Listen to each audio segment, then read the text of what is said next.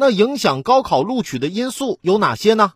最近网上流传出一则消息：老赖女儿考了七百一十分，却因父亲是失信被执行人而被学校拒绝录取。真相确实如此吗？有媒体采访了北京市高级人民法院执行局有关专家，对此作出权威解答。父母被法院纳入失信被执行人名单，不会影响子女正常接受教育的权利，并特别提醒广大家长和学子：知法、守法、懂法，不信谣、不传谣。其实这是一则旧闻。这两年每到高考录取季，都有相似的故事传出。因为父亲或母亲是老赖，直接影响到孩子上大学。这种担忧中包含着坊间对老赖及失信行为的误解和误读。什么是老赖？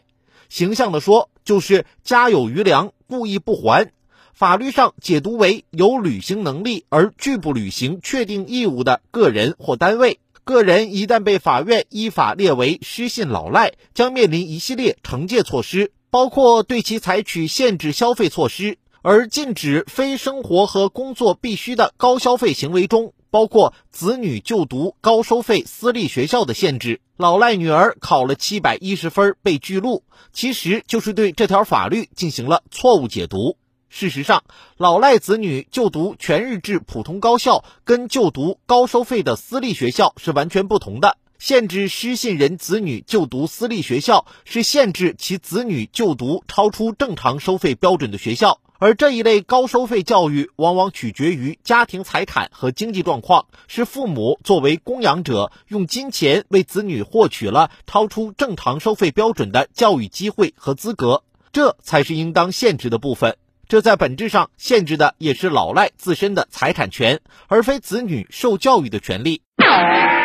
父母是老赖，真的影响子女上大学吗？对这个问题的相关误读有必要澄清。况且，一个孩子能不能考上好的大学，主要依赖于自身的努力。